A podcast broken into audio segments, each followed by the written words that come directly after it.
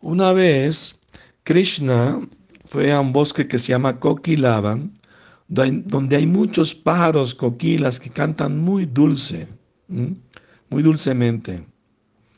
Entonces Krishna empezó a imitar el canto de esos pájaros coquilas y de repente los demás pájaros se animaron y lo acompañaron y había un gran canto de un montón de pájaros. Eh, se dice que Radharani tiene la voz tan dulce como los pájaros coquilas. Por eso ella tiene un nombre que se, llama Coquila Baini, que su voz es muy dulce y, hermosa como el pájaro coquila. Ah. Entonces, eh, Krishna empezó a cantar así, imitando a esos pájaros, y todos los pájaros lo acompañaron, cantaron con mucho entusiasmo.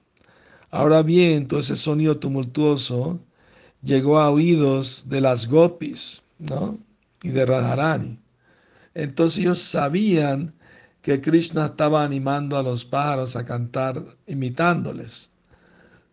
Y entonces eh, ellos pidieron permiso a sus madres, queremos ir a ver a, a, cantar los pájaros, Coquila, por favor, déjanos ir, sí, sí, sí. Bueno, bueno, está bien, ustedes muchachas jóvenes quieren divertirse, viendo esos paros, lo cantar, está bien, pueden ir, acompañen a Radharani y vayan todas juntas. Y así fue como, como Krishna se reunió con su amada Radharani y las gopis, en ese bosque coquilaban.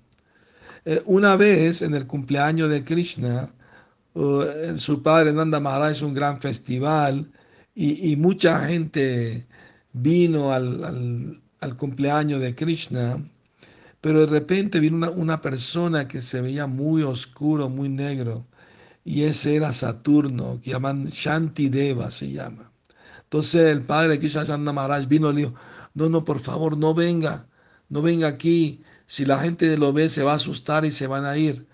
Ah, pero por favor, deme la misericordia. Yo quiero ver a su hijo Krishna. Tengo mucho deseo de verlo. Sí, sí está bien, lo vas a poder ver, pero no aquí con todo el mundo. Apenas te ven van a salir corriendo todo el mundo.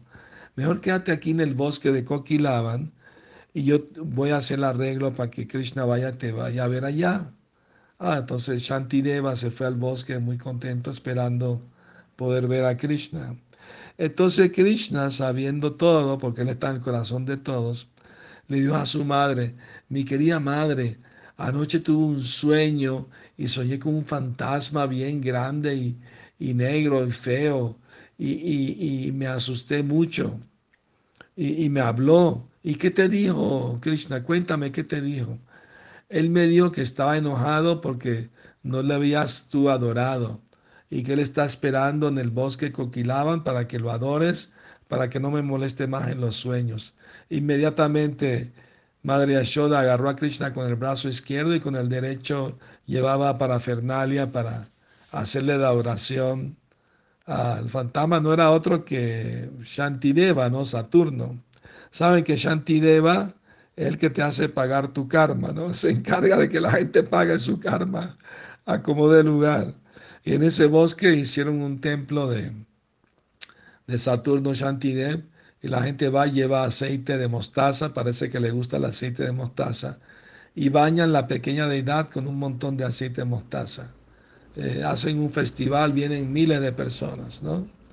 Entonces, Madre Yashoda llegó allí y, le hizo el arte a Shantideva para, para apaciguarlo, para contentarlo, y, y de esa manera él estaba feliz de ver a Krishna y, Krishna le dio sus bendiciones y tuvo un, bonito, una bonita reunión entre Krishna y su, su devoto. Los semidioses todos son devotos del Señor, así que todos quieren, ansían ver a Krishna. Entonces, debido a ese pasatiempo, más tarde alguien hizo un templo ahí en ese bosque de, para Saturno, para, para calmarle y que no le haga pagar mucho karma. Pero la mejor manera de no pagar karma es portándose bien, no hacer actividades pecaminosas, ¿no? Entonces, que tengan feliz noche, sueñen con Krishna.